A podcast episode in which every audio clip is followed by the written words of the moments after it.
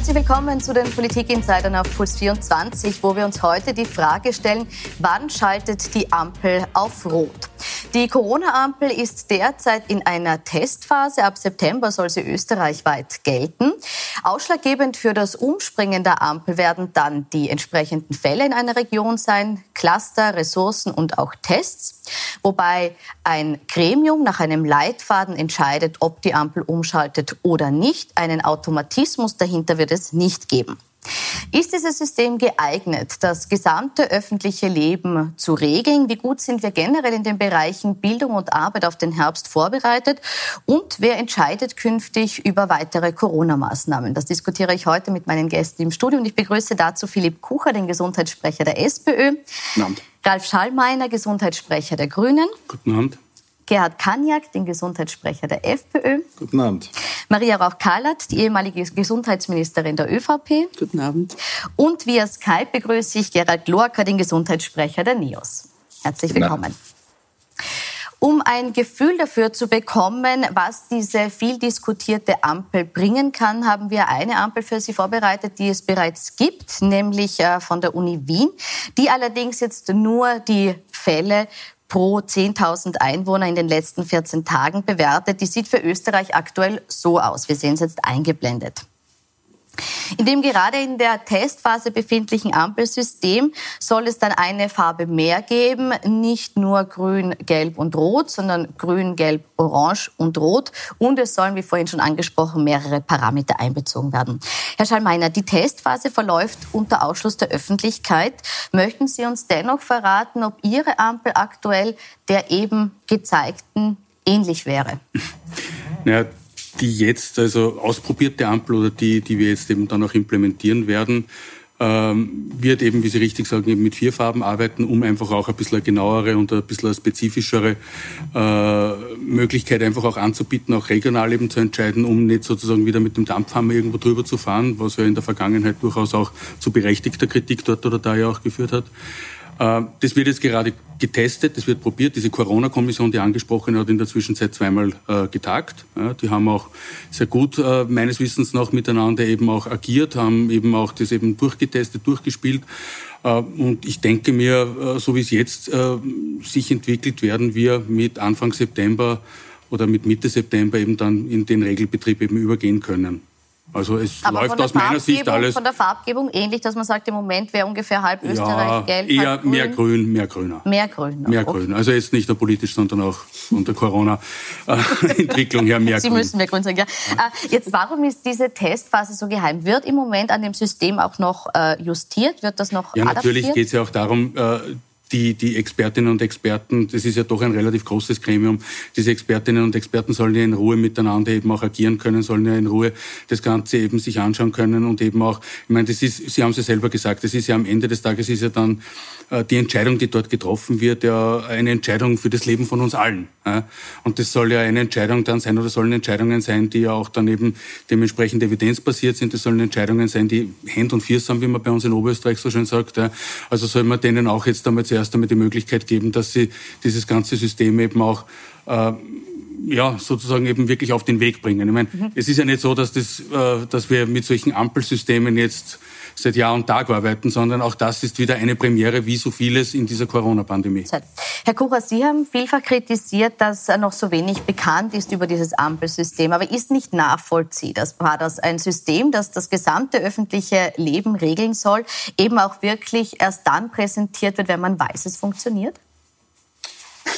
Ist eine gute Frage von Ihnen, aber präsentiert worden ist ja diese Ampel schon äh, einige Male. Also es gibt ja fast schon ein, ein Dutzend Pressekonferenzen. Dass implementiert genau, wird, wenn man genau, weiß, also dass es funktioniert. Beim Präsentieren ist die Regierung äh, extrem stark, bei der Umsetzung hapert es dann etwas, wie wir das in Kärnten ausdrücken würden.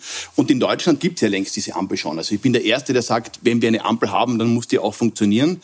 Da das Thema ist nur, dass sozusagen diese Ampel ja zentral auch wäre für die Orientierung der Bevölkerung. Wir erleben ja jetzt so diese Grundstimmung in der Bevölkerung, dass ich glaube mitbekomme, dass die Menschen ja bereit sind, auch Maßnahmen mitzutragen. Man muss aber sozusagen auch dieses Warum immer erklären. Das ist eine zentrale Aufgabe der Politik. Und der zweite Punkt ist, dass man weggeht von einer gewissen Beliebigkeit, dass sozusagen auch alle Maßnahmen evidenzbasiert sozusagen der Bevölkerung dargestellt werden. Und erleben wir natürlich jetzt in der Vergangenheit, dass viele Maßnahmen sozusagen eher so politisch mit Daumen nach oben oder nach unten getroffen werden Die eine Schule wird einfach zugedreht. In Oberösterreich war es besonders schlimm. Dort hat es einen Freikirchencluster gegeben. Da hat man dann gleich gesagt, jetzt müssen 100.000 Schülerinnen und Schüler zu Hause bleiben. Gut, Wenn das selber dann im Hotel passiert ist, hat man gesagt, ja das ist wieder verhindern. nicht so schlimm. Ja? ja. Nur versprochen hat es natürlich hat's geheißen, das Ganze wird vor Schulbeginn auch vonstatten gehen. Jetzt ist Fassmann wieder bei einer Pressekonferenz aufgetreten, redet dann von Maßnahmen in der Schule, weiß aber gar nicht, wann welche Ampelfarbe äh, sozusagen auch äh, vonstatten gehen. Da unterbreche ich Sie kurz. Sie haben jetzt gesagt, äh, Mitte, Ende September. Jetzt ist aber gerade der Schulbereich auch daran ja, gekoppelt. Anfang, Mitte September. Anfang, Mitte September. Das heißt, bis zum September. Schulstart wird es Also der Schulstart in Oberösterreich ist am 14. Ja, September. Ja, am 7. September ist er hier in Wien und, und in Ostösterreich. Ich gehe mal davon aus, dass man vielleicht in der ersten oder zweiten Schulwoche, je nachdem, in welchem Bundesland ich mich befinde, vielleicht noch ohne die Ampel auskommen werden. Aber ich gehe mal davon aus, okay. nach spätestens ein, zwei Schulwochen sollte man die Ampel implementiert haben, also Mitte September. Würde das Ministerium hat noch von der ersten Septemberwoche gesprochen. Das heißt, das ist schon ein bisschen nach hinten. Naja, ein bisschen nach hinten, wie schon gesagt. Ich, österreichische Variante, ich sage es realistischerweise Mitte September und das ist aus meiner Sicht also auch realistisch. Gut. Herr Kaniak, jetzt da ist schon von Herrn Kuch auch angesprochen worden, das ist ein System, das Sicherheit vermitteln soll. Ist da nicht eben auch essentiell sicher, äh, wichtig, dass es sicher ist und deshalb eben die Zeit auch braucht? Nein, das sehe ich nicht so. Ähm, ich schließe mich da eher der Meinung an, dass wir dieses Ampelsystem in Österreich einfach schon viel früher oder viel länger schon brauchen, eben um eine Information, und zwar eine regional spezifische Information der Bevölkerung zu, zu, zur Verfügung zu stellen, in welchen Bereichen man vorsichtiger sein muss und in welchen Bereichen man weniger Angst haben muss. Äh, das ist, glaube ich, was ganz was Entscheidendes, äh, auch für die Akzeptanz von Maßnahmen, die dann getroffen werden oder eben auch nicht notwendig sind. Ähm, und ich hätte mir eigentlich erwartet, dass dieses Ampelsystem schon vor dem Sommer implementiert wird.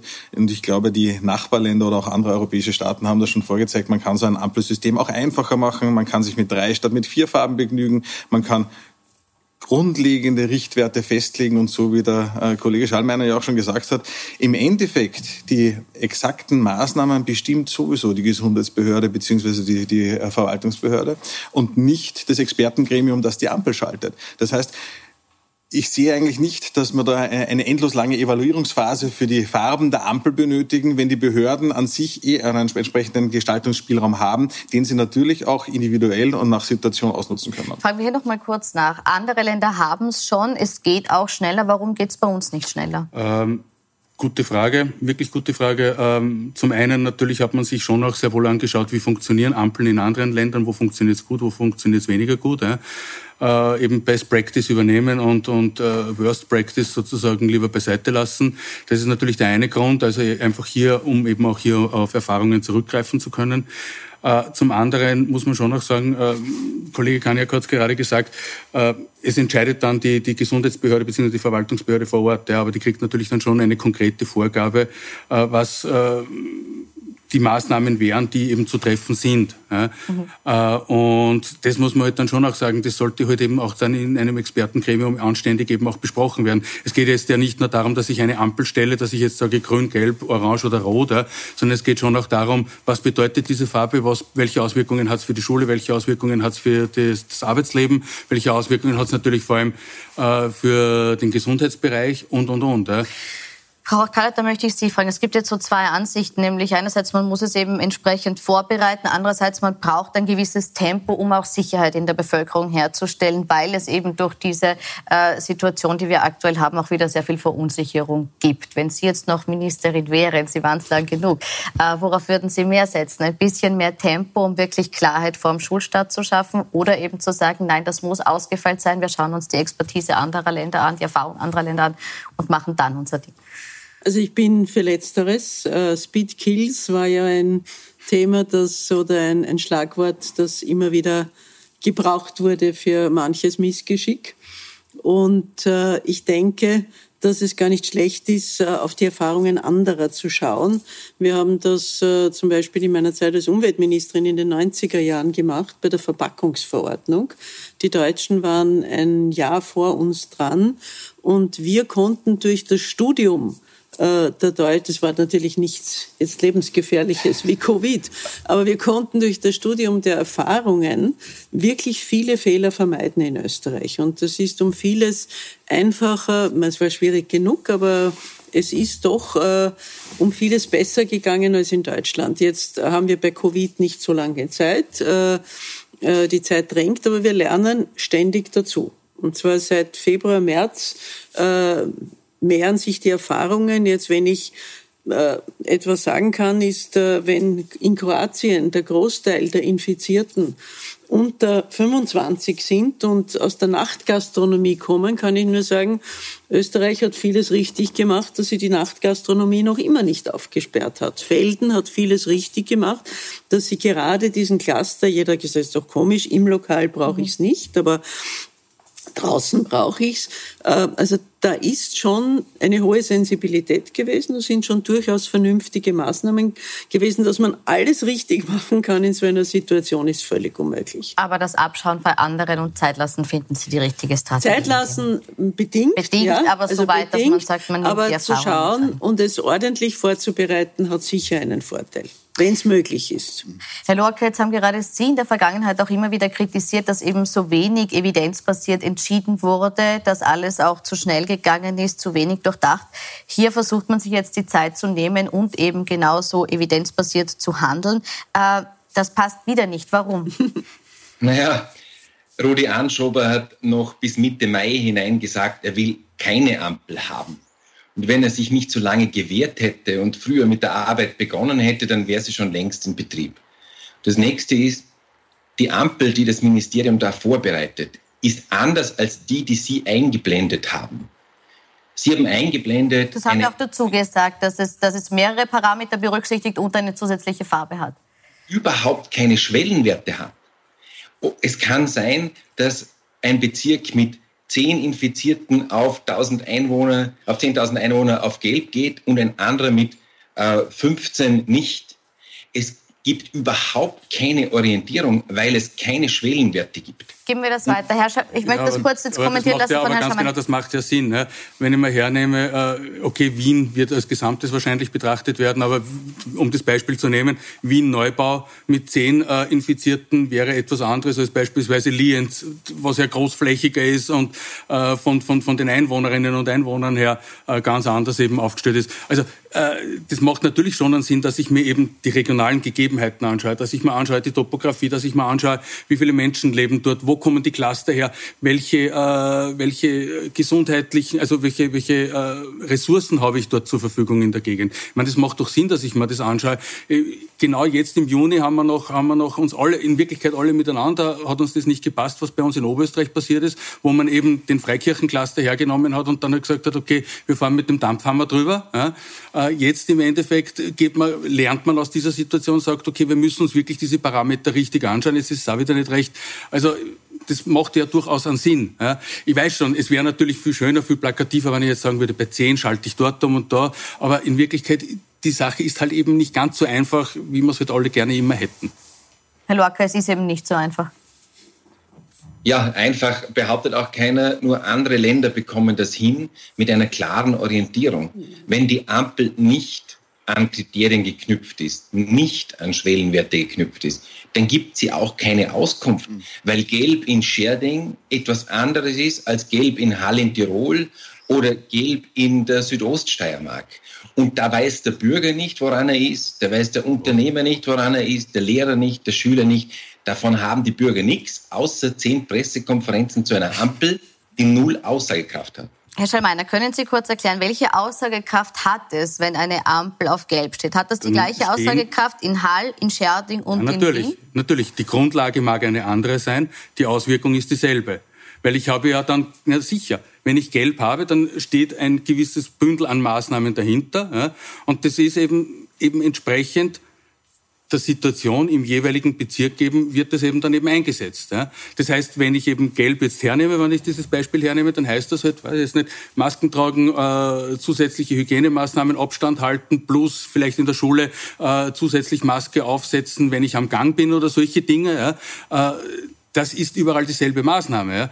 Die Grundlage, die zu Gelb führt, kann aber unterschiedlich sein, weil ja auch die Bezirke unterschiedlich sein können in ihrer Struktur, in ihrer Altersstruktur, in der wie viele Krankenhäuser habe ich oder beziehungsweise wie viele Intensivbetten, wie viele Akutbetten habe ich dort zur Verfügung äh, und, und, und kann, kann ich Cluster zuordnen? Auch das ist eine Frage. Macht das Sinn, Herr Kucher, dass man der Bezirk, der Gelb ist, dieselben Maßnahmen haben. Gelb kann unterschiedliche Maßnahmen in unterschiedlichen Bezirken bedeuten. Das muss man auch ganz deutlich sagen. Weil es letzten Endes die Gesundheitsbehörde entscheidet, was auch zu tun Ja, aber es wird Mindestmaßnahmen geben und die, wird, die werden überall gleich sein. Ja. Also die, das ist ja genau der Grund, warum wir jetzt, Entschuldigung, nur mhm. ganz kurz, das ist ja auch der Grund, warum ganz genau jetzt eben diese äh, Corona-Kommission sich ja genauso damit beschäftigt, damit eben genau diese offenen Fragen, damit ganz genau solche Dinge, wie es eben gerade der Gerald Lorke eben an den, sozusagen den Teufel an die Wand malt, eben nicht dann am Ende des Tages passieren. Ja? Genau um das geht es ja jetzt gerade. Auch das ist ein Grund dafür, dass wir eben ein System haben, das in sich geschlossen, das Stringentes, das Durchschaubares, das Transparentes, das auch den Leuten eben dann eine dementsprechende Sicherheit gibt. Ich würde jetzt auch von, von Ihnen eben genau wissen, macht es Sinn, dass man sagt, man kann eben nicht an Zahlen festmachen, welche Sicherheitswarnstufe notwendig ist, weil ich glaube, auf das können wir uns einigen, dass es hier um Sicherheitswarnstufen geht, ähm, sondern dass man da wirklich den Bezirk genau anschauen muss, schauen muss, wie ist der insgesamt aufgestellt und dass Experten dann von Bezirk zu Bezirk beurteilen, haben wir diese Sicherheitswarnstufe oder nicht. Beides. Natürlich würden dann die Expertinnen und Experten auf Basis sozusagen der zu erarbeiteten Kriterien, die bis heute nicht da liegen, sich anschauen, welche Farbe sozusagen wäre jetzt vor Ort eben sozusagen auch gegeben, welchen, welchen äh, Alarmcode sozusagen sollte ausgelöst werden. Das gehört natürlich immer spezifisch analysiert. Und ich bin der Erste, der sagt, äh, machen wir das Ganze ordentlich und nehmen wir uns noch die Zeit. Ich möchte nur eben dazu sagen, im Vergleich sozusagen zur Akutphase am Beginn, ist es nur doch jetzt schon so, dass wir jetzt ein halbes Jahr Zeit haben, sechs Monate Zeit haben und eben sehr, sehr viel nicht passiert ist. Und was man dazu sagen muss, da geht es ja in Wahrheit schon um menschliche Schicksale. Jetzt kann man sagen, nehmen wir uns die Zeit noch, dass es ordentlich vorbereitet ist. Aber es gibt jetzt eben Familienväter, die im Sommer daheim sitzen, nicht auf Urlaub fahren können mit den Kindern und wo die Kinder verzweifelt fragen, kann ich äh, im Herbst wieder auf Urlaub äh, sozusagen in die Schule gehen, wo die Eltern nicht wissen, ob sie selbst einen Job haben oder nicht. Also die Folgen nämlich für Familien, für sozusagen ältere Menschen, die in Pflegeheimen waren, wir haben das ja alle miterlebt, das sind dramatische Folgen. Und jetzt bin ich sozusagen der Erste, der sagt, in der Akutphase hat uns das alle wie ein Blitz getroffen. Äh, da werden wir irgendwann miteinander noch äh, sozusagen auch daraus lernen müssen und schauen müssen, wie wir besser werden. Aber wir erwarten hier gerade in dieser akuten Phase sozusagen jetzt danach deutlich mehr Professionalität. Und da muss man offen sagen, da ist monatelang einfach gar nichts passiert. Mhm. Wir haben das immer wieder diskutiert. Und ja, schauen wir, dass das jetzt endlich auf, sozusagen auf Schiene gebracht wird. Aber es geht wirklich um Kinder, die daheim sitzen, um Familien, die daheim sitzen, um ältere Menschen, die um sich Folgen, wirklich die sich Lösungen erwarten würden. Ablösen. Sie wollten noch was sagen. Ja, weil wir haben es ja schon mehrmals angesprochen oder gehört jetzt in der Runde. Das Entscheidende äh, an dieser Ampel ist ja, dass sie Transparenz schaffen soll. Transparenz und nachvollziehbare Entscheidungsgrundlagen für die Bevölkerung. Und wenn die Einstufungen ab wann eine Ampel von grün auf gelb oder auf orange und rot schaltet, nicht nachvollziehbar ist im eigenen Bezirk dann konterkariert das genau diese Transparenz. Wir haben jetzt, wir haben jetzt monatelang, lassen Sie mir das noch kurz ausreden, wir haben jetzt monatelang, äh, sind wir von der Regierung und von den Medien äh, quasi bombardiert worden, wo wie viele Fälle, wo wie viele Neuinfektionen, wie die österreichische Fallzahlentwicklung ist, wie die Reproduktionszahl ist. Immer ist es um die Zahlen gegangen, ja, immer hat man alle Maßnahmen mit den Zahlen argumentiert und jetzt kommt man auf einmal daher und behauptet, man schafft Transparenz, indem man eine Ampel schafft, wo er eine 18-köpfige Expertenkommission braucht, um überhaupt zu definieren, welche Fallzahlen in welchem Bezirk zu welcher Farbe führen, das kann der normale Bürger nicht nachvollziehen. Und ich möchte also, kurz an Frau Maria Rauch-Kallas weitergeben. Nein, weil sonst kommen wir nicht mit den Themen durch. Es gibt leider sehr viele spannende Themen, die wir heute besprechen. Also ich, möchte hier eine, hm? ich kann schon ah. nachvollziehen, äh, weil äh, es wird davon ab, äh, abhängen, wie viel Contact Tracing ich zustande bringe oder nicht. Wenn ich äh, unerklärbare Infektionen habe, haben werde, dann wird es schwieriger sein, als wenn ich genau feststellen kann, das ist ein Cluster und den kann ich schließen, den kann ich in Quarantäne geben und damit ist es wieder vorbei. Also mhm. das kann ich schon nachvollziehen. Für mich wäre noch eine, Sie können, wollen Sie den einen Satz noch anfügen, wenn es nur ein Satz ja, gewesen wäre? Äh, sehr, sehr gerne, ja. Weil die die, die Nachvollziehbarkeit für die Bevölkerung das Entscheidende ist. Und man darf nicht vergessen, wie gesagt, die unmittelbare Handlung trifft die Gesundheitsbehörde. Und wenn es zu einer nicht nachvollziehbaren Großcluster geben sollte, dann hat die Gesundheitsbehörde ja immer die Möglichkeit, verschärfte Maßnahmen zu treffen, auch wenn die Ampelfarbe vielleicht auf gelb nur wäre. Ja? Das heißt, die Argumentation ist Also es ist immer noch nicht transparent. Genau. Was, ich würde diese erste Transparenz in der Ampelphase würde ich auch aber als ganz was Entscheidendes finden. Und in der Maßnahmensetzung der Gesundheitsbehörden kann man dann differenzieren. Aber es kann ja noch nicht nachvollziehbar sein, wenn es noch gar nicht ja, fertig eben. ist. Also ich glaube, man muss den Leuten schon noch die Zeit nicht nachvollziehbar. Unabhängig davon, also was, werden, aber, was aber schon sehen. feststeht, ist, dass es keinen Automatismus gibt, dass es immer ein Gremium gibt, eines, das äh, auch mit Beamten aus den jeweiligen Regionen besetzt ist. Und hier schon ein Punkt, der jetzt äh, für Verwunderung sorgt, nämlich der, dass in dem Moment, wo lokale Beamte hier mitreden, auch Lokalpolitiker vielleicht Einfluss nehmen können. Und die Frage ist, inwieweit kann man das Ampelsystem beeinflussen mit Interessen aus der Region? Sehen Sie diese Gefahr gegeben?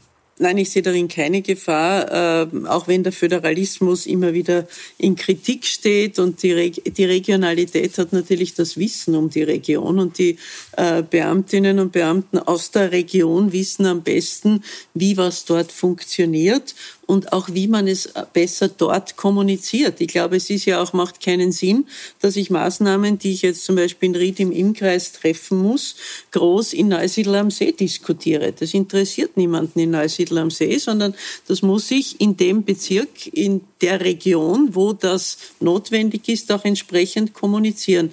Und ich bin dabei, es muss nachvollziehbar sein, weil nur so wird es auch akzeptiert sein.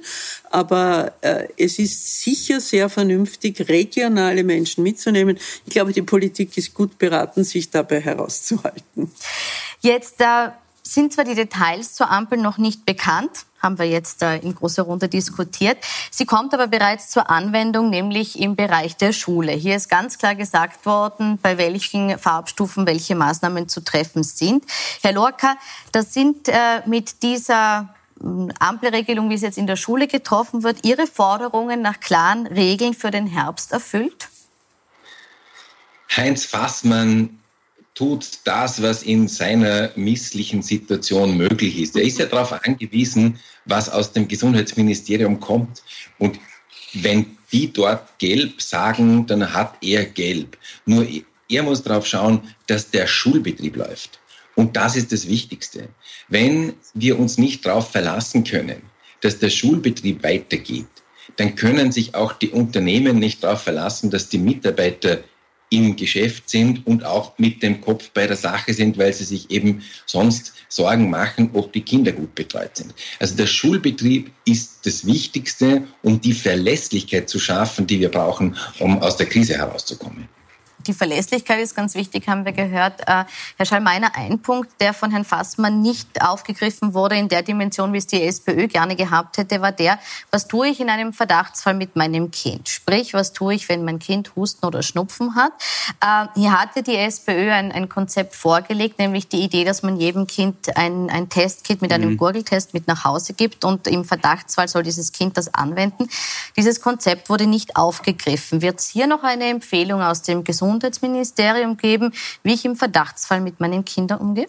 Also ich gehe mal davon aus, dass das äh, Gesundheitsministerium auch hierzu noch eine entsprechende äh, Empfehlung geben wird. Ja, also soweit ich weiß, ist da auch schon etwas in Vorbereitung, ja, äh, wie eben dann hier der ganz genaue Vor also die ganz genaue Vorgehensweise auch ist, eben mit 1450 eingebunden und solche Dinge.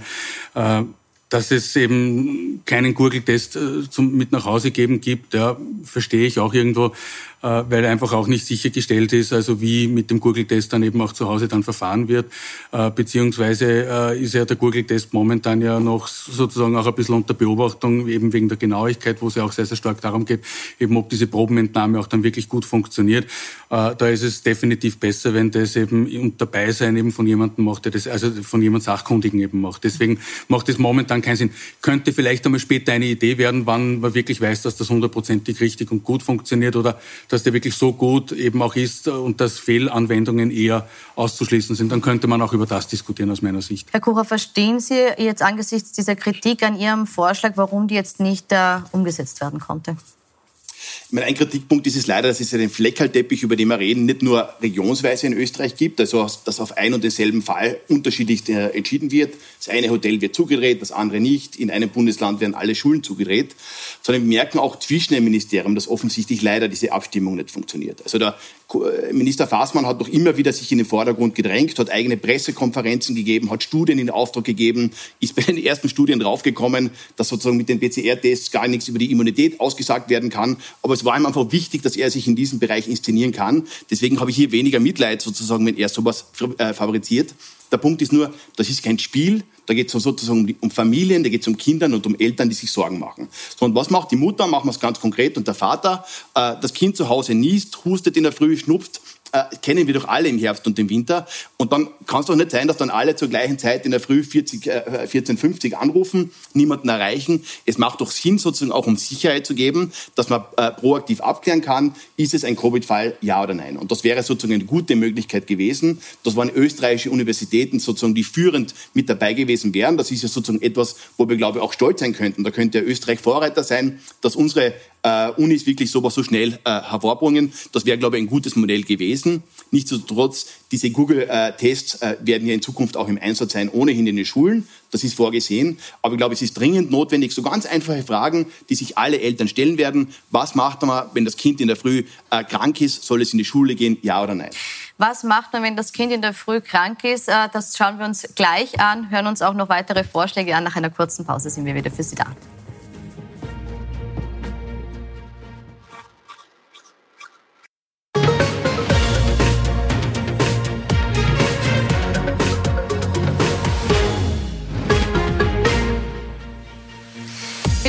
Bei den Politik-Insidern, wo wir uns heute fragen, wann schaltet die Ampel auf Rot? Und jetzt ganz konkret darüber sprechen, was mache ich, wenn mein Kind in der Früh schnupft und hustet und ich nicht weiß, darf ich es in die Schule, in den Kindergarten bringen oder nicht? Habe ich die Möglichkeit, einen Corona-Test zu machen? Und wenn ja, welchen? Hier gibt es einen Vorschlag von der SPÖ, dass jedes Kind ein Gurgelkit mit nach Hause bekommen soll. Hier heißt, das kann man in der Form nicht machen, weil es eben Anwendungsfehler gibt, weil das auch zu aufwendig wäre in dem Umfang.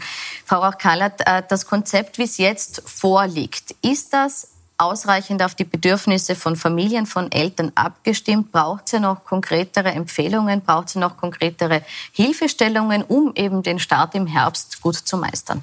Also das Konzept der Ampel liegt ja noch nicht im Endprodukt vor oder zumindest im vorläufigen auf Endprodukt. Die Schule bezogen, ja. ja, auch auf die Schule bezogen. Mhm. Also ich glaube, äh, wir müssen einmal wissen, äh, was passiert in der Schule, wenn die Ampel auf Gelb schaltet, wenn sie auf äh, Orange oder dann auf Rot schaltet und dann auch noch abwarten, was die jeweilige Bezirksbehörde auch dann erlässt. Aber ich glaube, dass das Ampelsystem vom Prinzip her gut ist, weil ich hoffe, dass die Bevölkerung in dem Moment, wo eine Ampel auf Gelb oder auf Orange geht, hellhörig wird und sich dann auch informiert entsprechend regional. Ähm, das löst nicht das Problem äh, von Eltern, wenn das Kind in der Früh hustet. Äh, das kennen wir alle. Auch ich hatte Kinder, die zur Schule mussten und ich selbst musste auch zur Schule. Also das war auch nicht ganz einfach und Kinder werden prinzipiell in der Früh krank und nicht am Abend und äh, prinzipiell an, Wochenend, an Wochentagen und nicht an Wochenenden. Das heißt, es ist zu hoffen, dass es Tests gibt. Ich verstehe das Argument mhm. der falschen Anwendung, aber es wäre wirklich schön, wenn es sozusagen valide äh, Schnelltests gäbe. Mhm. die es noch nicht gibt im Moment. So etwas wie einen Schwangerschaftstest für Covid, äh, der in zehn Minuten ablesbar ist und wo man weiß, hoppla, da ist zumindest eine Gefahr. Auch wenn er dann nicht hundertprozentig stimmt. Mhm. Äh, aber es ist besser, es schlimm ist es, wenn er es nicht anzeigt und das Kind wäre mhm. wirklich krank. Mhm. Umgekehrt würde ich es nicht so schlimm finden, weil wenn man dann halt einen Tag nicht in der Schule ist und feststellt mit einem validen Test oder man muss noch einen zweiten machen, äh, es ist doch nicht, dann kann das Kind wieder in die Schule gehen. Es gibt schon die Drive-In-Tests, ja. die wurden auch vorgeschlagen für die Schule. Wäre das eine Option? Ja, definitiv eine Option. Wobei ein, auf eins möchte ich schon noch kurz replizieren. Der Philipp hat erst, also der Kollege Kucher hat erst gemeint, bei 1450 anrufen und da meldet sich niemand. Also das, davon verwehre ich mich, da nehme ich alle, äh, also das ist eine der Dinge, die wirklich gut funktioniert nein, in allen Bundesländern, nein, in allen Bundesländern. Die Mutter oder der Vater in der Früh ja, anrufen und wenn, Philipp, wenn, jetzt alle Philipp, Eltern in der Früh zur gleichen Uhrzeit anrufen trotzdem, und das ja, aber trotzdem, kommt dann natürlich zu einer Überlastung. Aber 1450 ist mit Sicherheit ein Erfolgsmodell, das haben wir jetzt gesehen äh, in der Pandemiebekämpfung äh, und das funktioniert auch. Ja. Äh, und wenn ich mir anschaue, also auch das, was ich so in meinem persönlichen Umfeld in den letzten Wochen erlebt habe, eben mit 1450, muss ich schon sagen, also das funktioniert in der Zwischenzeit wirklich sehr, sehr gut. Ich weiß, da hat es am Anfang durchaus Probleme gegeben geben. Aber das ist eben eine Möglichkeit. 1450 rufen, dann eben zum Drive-In, zum, zum, zum Schnelltest, also dort eben zum Test. Äh, bei uns in Oberösterreich habe ich jetzt mit mehreren, äh, also war jetzt in mehreren Bezirken eben unterwegs, habe mich auch dort eben mit Rotkreuz äh, Bezirksstellen unterhalten, habe gefragt, wie schaut's bei euch aus eben mit Geschwindigkeit, weil die ja dort zum Teil ja auch diese Drive-Ins ja auch übernehmen, mhm. die sagen, das geht in der Zwischenzeit zumindest dort einmal recht gut. Also ich gehe davon aus, dass wir auch dort die Geschwindigkeit zusammenbekommen, um eben schnellstmöglich hier entsprechende Info zu haben, dass eben im besten Fall dann maximal eben ein Tag äh, zu Hause eben dann rausschaut und eben nicht sozusagen eine 14-tägige oder 10-tägige Quarantäne. Jetzt ist es so, dass abgesehen von der Schule ja die Sozialkontakte wieder steigen. Also zum einen natürlich, weil Schulbeginn wieder ist, zum anderen aber auch, weil viele jetzt aus dem Homeoffice äh, wieder zurückkehren an den Arbeitsplatz und damit auch die Wahrscheinlichkeit oder die Möglichkeit, dass man mit Corona-Infizierten Kontakt hat und in Quarantäne muss daraufhin. Äh, wer soll Ihrer Meinung nach das Risiko dafür tragen? Der Arbeitgeber oder der Arbeitnehmer?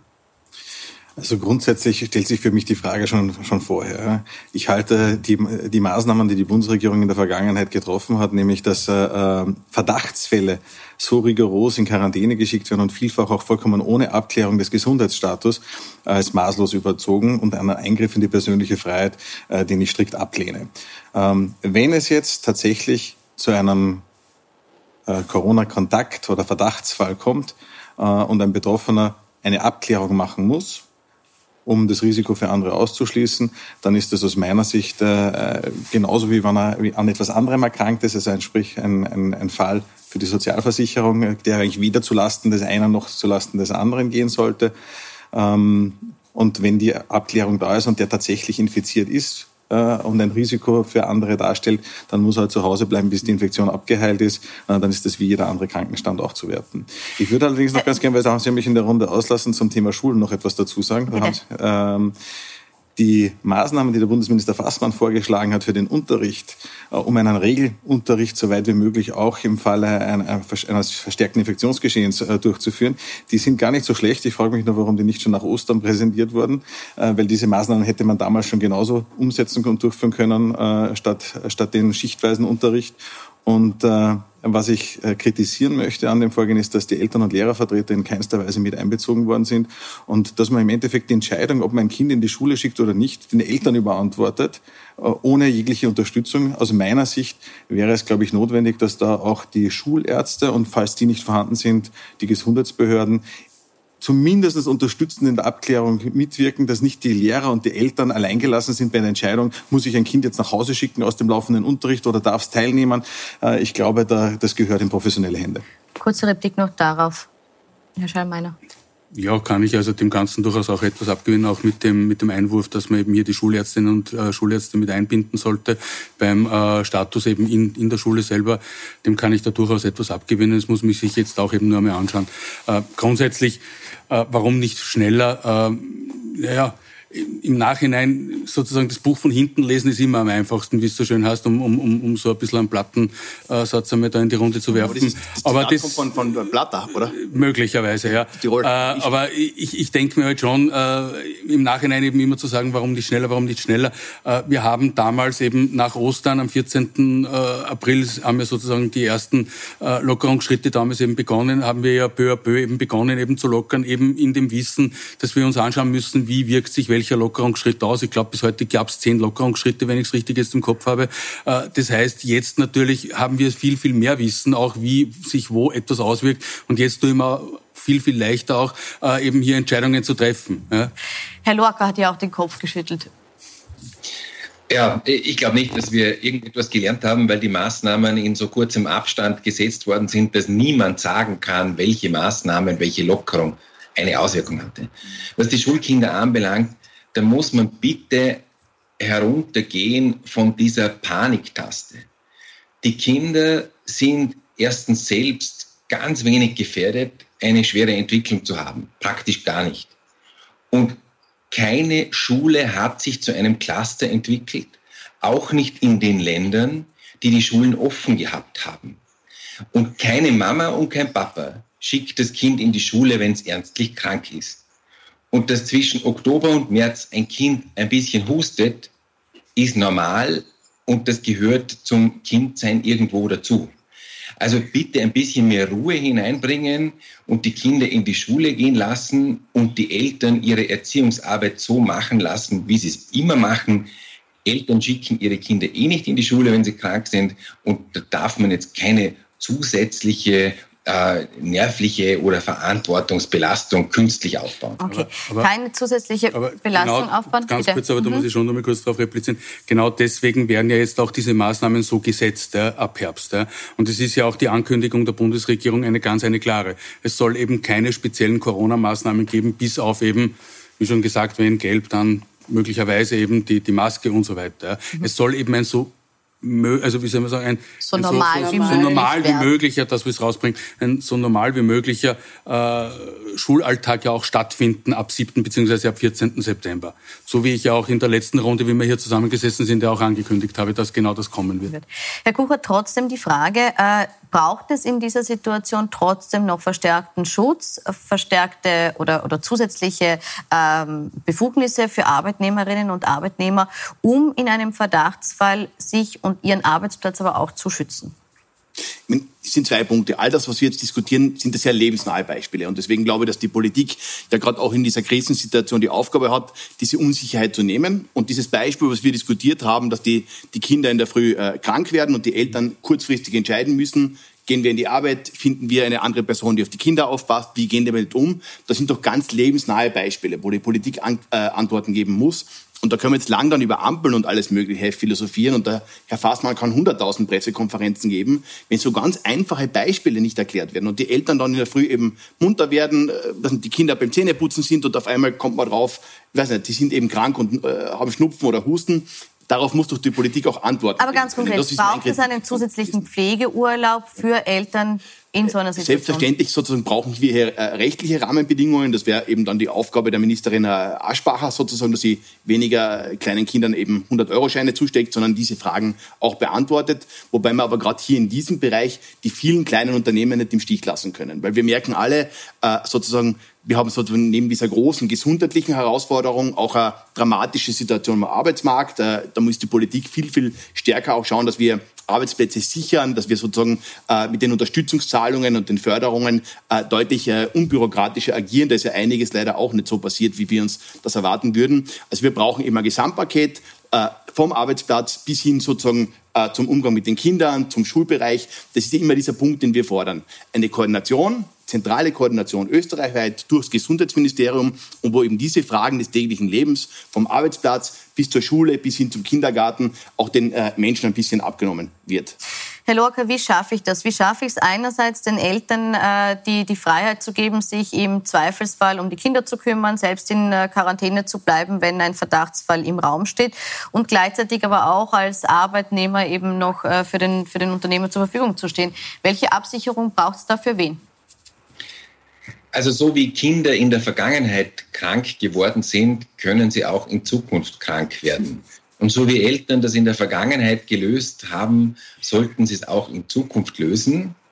Immer in dem Wissen, dass Corona für die Kleinen keine Gefahr ist. Und das Kind ist gleich krank, wie wenn es eine andere Form von Erkältungskrankheit hat. Und daher ist es wichtig, eine gewisse Normalität hineinzubringen. Wenn wir hier auf der Paniktaste bleiben, dann machen wir einen Fehler, weil dieses Virus wird uns noch lange begleiten und wir müssen einen Modus finden, den wir auch noch ein, zwei Jahre durchhalten können, wenn es keine Impfung gibt und wenn es keine geeigneten Medikamente gibt. Gut, also runter von der Paniktaste halte ich fest. Wir müssen, ich möchte noch einen, einen großen Punkt mit, mit diskutieren, das unterbreche ich Sie an der Stelle, nämlich die Frage nach dem Contact Tracing. Das ist ein, ein ganz entscheidendes Element, um eben Infektionsketten äh, zu unterbrechen, um äh, die Verbreitung von Fällen dann auch zu stoppen. Und die wichtige Voraussetzung dafür ist herauszufinden, mit wem hat er ein infizierter Kontakt und mit wem äh, eben nicht. Die App, die mal im Raum stand, hat sich nicht durchgesetzt. Jetzt gibt's äh, die Frage, an welchen öffentlichen Orten eine Registrierung notwendig ist oder verpflichtend werden soll. Ähm, zum Beispiel gibt es das in Italien am Strand oder in München in der Gastro. Brauchen wir hier bei uns auch strengere Regeln? Also strengere Regeln. Ich glaube einfach, es braucht vor allem das, dass, dass man eben diese Daten sammeln darf. Dass man eben den Gast oder den Besucher einer Veranstaltung darum bitten darf. Ja. Trotzdem muss aus meiner Sicht, das ist auch so in dem Entwurf, der ja jetzt gerade zur Begutachtung draußen ist, äh, trotzdem muss es auch die Möglichkeit geben für jemanden, warum auch immer, ja, dass er diese Daten nicht hergeben möchte, äh, dann, dass er dann trotzdem eben Einlass äh, gewährt bekommt. Ja. Es ist, ich verstehe es nicht, warum das jemand macht, ja, aber ist okay, es ist, es ist in Ordnung, es ist jedem seine, seine eigene gute Entscheidung. Ähm, ich glaube, dass das eine Möglichkeit ist, dass wir eben schneller eben Cluster eben zuordnen können, dass wir schneller Cluster auflösen auch können, äh, im, im, im besten Sinne.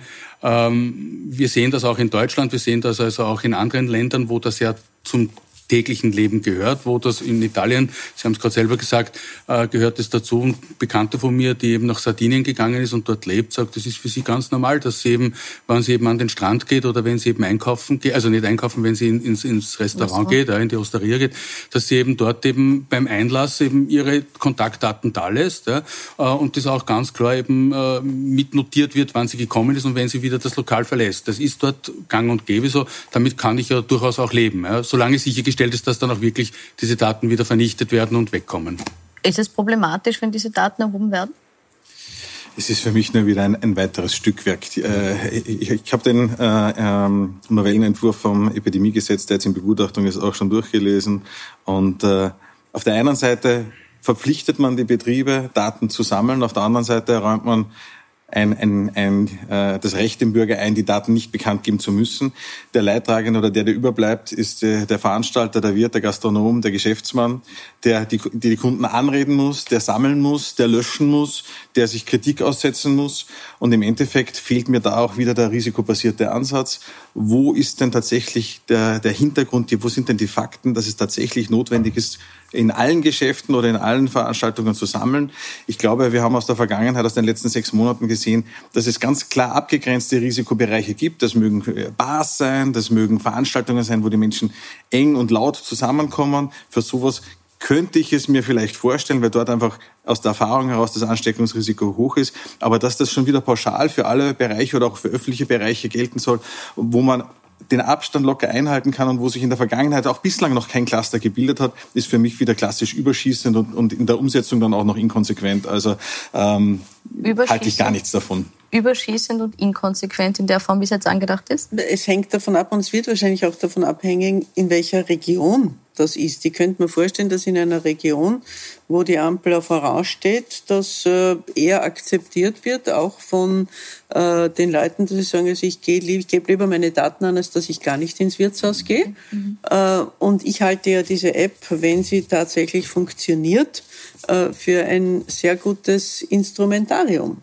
weil äh, dann kann ich anonymisiert die Information erhalten, ich war im Kontakt mit jemandem, der ansteckend ist und kann ein bisschen besser darauf achten und kann ich in meiner Selbstverantwortung auch äh, dann für einige Tage zu Hause bleiben oder mich testen lassen, wie immer. Mhm. Sie haben jetzt gesagt, das Registrieren in Restaurants würden Sie akzeptieren oder würden Sie am ehesten sinnvoll finden, wenn es an die Ampel gekoppelt ist? Nein, eben ich habe gesagt, die Akzeptanz Tanz für die Registrierung. Größer. Ich selber bestelle ohnehin immer einen Tisch. Also bei mir weiß jeder, äh, wenn ich da war oder nicht da war. Was Aber äh, ich glaube, die Akzeptanz in der Bevölkerung ist gegeben. Sie mhm. wird weniger gegeben sein bei manchen Etablissements. Vermutlich. Wird es diese Koppelung an die Ampel geben? Also so wie ich es jetzt im Kopf habe, den Entwurf im Kopf habe, ist es nicht an die Ampel gekoppelt. Mhm. Fänden Sie eine Koppelung an die Ampel sinnvoll? Ich, meine, ich finde es einerseits wirklich fast, fast tragisch. Wir sind jetzt im 21. Jahrhundert. Äh, Sie haben gerade angesprochen, sozusagen die technischen Möglichkeiten, die wir hätten und reden jetzt von einer Zettelwirtschaft, wo ja. in ganz Österreich Zettel und Listen geführt werden und niemand weiß, was passiert mit den Namen. Das ist sozusagen die Notmaßnahme. Wir hätten uns ja alle parteiübergreifend gewünscht, sozusagen, dass wenn es eine App gibt, dass man nicht von äh, äh, vorhinein mit Zwang arbeitet, sondern sagt, wir äh, setzen das Ganze sauber auf. Wir garantieren, dass der Datenschutz eingehalten wird, dass das sauber technisch aufgesetzt ist und beantworten alle Fragen. Das Thema war nur leider, da hat es ja dann jede Menge Diskussionen gegeben.